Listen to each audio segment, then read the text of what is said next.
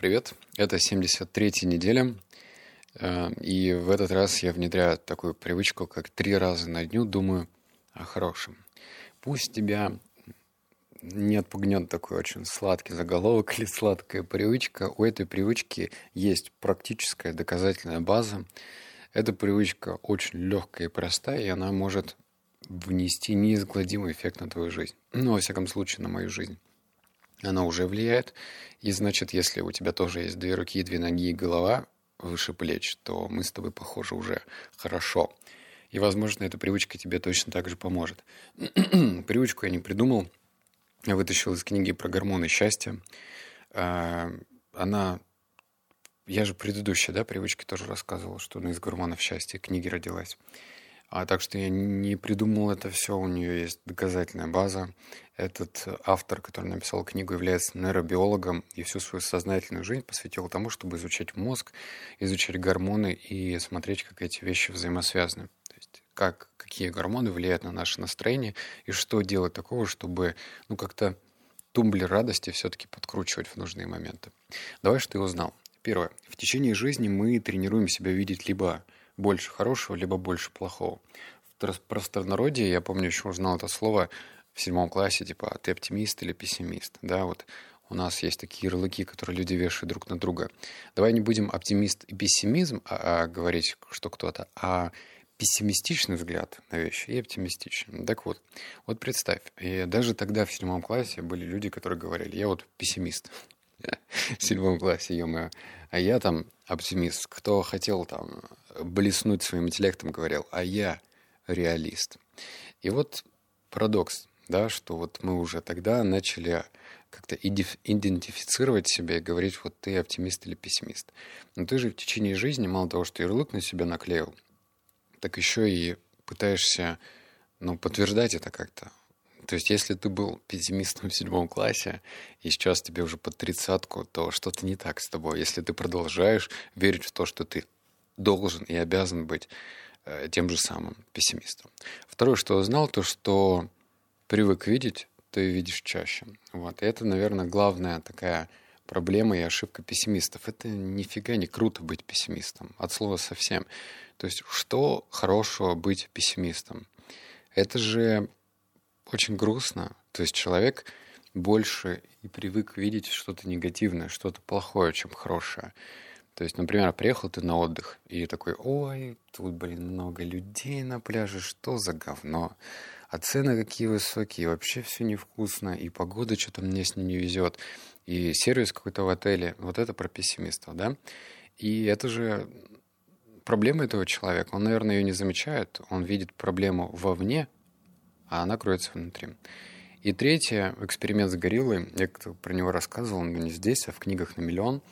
А, значит, начну, наверное, пафосно. Это вот, как говорится, ученые в английском университете решили провести эксперимент. В общем, не знаю, в каком университете, какие ученые по имен и по фамилии, я не знаю. Но если коротко, значит, была фокус-группа, им сказали, следите за футболом, следите за счетом, кто сколько раз даст кому-то пас. Ну, в общем, нужно было быть включенным в игру и наблюдать, как кто играет. Эксперимент длился час примерно, в общем, все должны были следить за этим мячом, за передачами, а потом в какой-то промежуток времени на стадионе появилась горилла, ну, точнее, костюм одетый в гориллу. И те люди, которые должны были следить за счетом, они эту гориллу не увидели – к чему это? К тому, что если ты сфокусирован видеть одно, то ты не увидишь второго. Ты можешь увидеть второе боковым зрением или не придать этому значения, но все-таки, если ты сфокусирован на чем-то, то ты другое пропускаешь. Так что ты сам выбираешь, на чем фокусироваться. Мои стадии. А, их э, три, ну, как, собственно, и в заголовке, что три раза на дню думать о хорошем. Самое с легкое мне дается перед сном, потому что я это делаю уже блин, сколько? Я не знаю сколько. Ну, полгода, может, я делал благодарности техника. Может, больше. В общем, это у меня уже давно прям супер привычка такая, очень железобетонная. Вторая стадия – это утро. Утром мне дается легче, чем в течение дня. Что я забываю, я же тоже человек и понимаю, что ну, это надо как-то запоминать, запоминать, запоминать. Сначала это нужно прям заставлять себя это делать, чтобы у этого появилась привычка. Так что сначала я делаю это перед сном, ну, так исторически сложилось, потом утром, и в течение, там, не знаю, между ужином и обедом, то есть, наверное, там, часиков 6, чтобы была какая-то симметрия между вот этой техникой благодарностью. Как развивать? А тут единственный совет, что не нужно усложнять в поисках чего-то грандиозного. Это очень большая ошибка а, усложнять и придумывать, что вот я побываю там в каком-то супер эпичном месте, и тогда я буду счастлив. Я недавно был в Акрополе, или как он там, Парфенон называется, в Греции, в Афинах. И вот представь, если бы я такой шел на протяжении трех лет по жизни и думал, вот, как я хочу в Парфенон. Там вот побываю и буду супер счастлив. И, скорее всего, с таким мышлением я бы вообще не обращал внимания на какие мелочи. Вообще не обращал. То есть для меня была какая-то грандиозная цель, мечта побывать там, и вот тогда я буду испытывать счастье. На самом деле в нем нет ничего особенного в этом Парфеноне, или как он там называется, ну, в общем, такой выступ на горе. Ничего особенного. Но вот если бы даже с этими ожиданиями жил, то я бы еще больше бы разочаровался, потому что у меня ожидания были завышены, я столкнулся с тем, что это даже не очень ок и так далее. Или вот, например, в Рио-де-Жанейро вот эта статуя, статуя Христа Спасителя, это же чудо света. Я тоже там побывал, и ничего хорошего там нет. Вот то же самое. Если бы я просто жил с ожиданием, что вот там побываю наконец-то, и все будет. Или я помню, когда первый раз Эфелеву башню увидел. Да ничего там особенного нету. Кстати, вот девушкам везет в этом плане, они более эмоциональны. Что я заметил? Первое. Эта привычка имеет неповторимый эффект. Нельзя одновременно... Ой, господи, неповторимый. Непоправимый эффект. Нельзя одновременно видеть и хорошее, и плохое ты можешь видеть хорошее и плохое по очереди, но одновременно ты это делать не можешь. Ну, то есть никак. Такое идешь и что-то испытываешь любовь и ненависть. Ну, как можно смотреть на любимого человека и одновременно его любить и ненавидеть? Именно одновременно. Ты можешь его любить сейчас и ненавидеть через некоторое время, но одновременно это сделать невозможно. Поэтому представь, если в жизни ты наполняешь а, какие-то отрывки событий именно положительные, то негативного становится меньше, чисто физически. Оно просто вытесняется, знаешь, вот как камни, да, брошенные в этот, эм, в бочку. Вот ты, допустим, если бочка полная, ты закидываешь туда камни, и часть воды, она выливается, потому что места нету. Вот ты закидываешь что-то положительное, так это работает. Второе, пессимизм — это плохо. Но говорят нерационально. Нужно быть оптимистом, который движется от одной неудачи до другой не с придурковатой улыбкой, а с умением рефлексировать. Я модернизировал фразу Уинстона Черчилля, а, который говорил про то, что успех — это двигаться от, от одной неудачи до другой.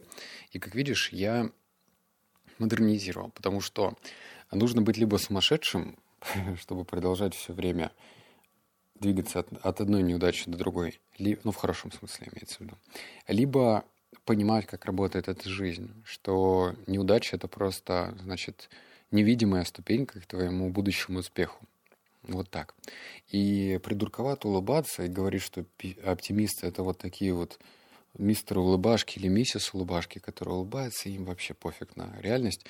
Это не так. Ну, то есть, если ты умеешь рефлексировать, ну, случилась у тебя неудача, ты понимаешь, то, что вот ты здесь совершил, например, ошибку прорефлексировал, подумал, как сделать так, чтобы не допускать. Потом сделал выводы, идешь дальше с улыбкой. Видишь, какая последовательность действий?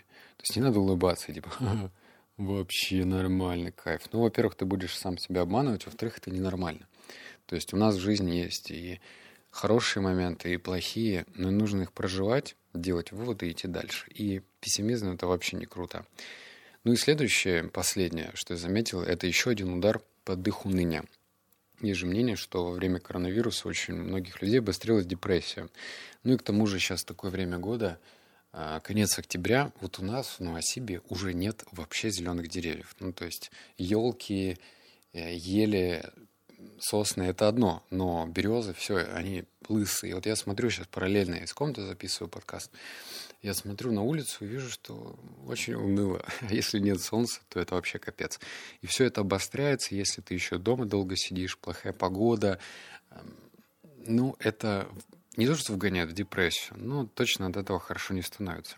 И вот эта привычка, она как бы вот как солнце, да, периодически пробивает затянутые тучи, так эта привычка, она пробивает вот это депрессивное состояние, помогает себя чувствовать лучше. Просто попробуй. А, опять же, давай так. Если тебя смотивировал мой подкаст, и ты тоже хочешь его попробовать, напиши об этом в комментариях. Я посмотрю, скольким людям это помогает. Как видишь, ничего сложного в этой привычке нету. Все, обнял, поцеловал, заплакал. Услышимся в следующем подкасте. Пока.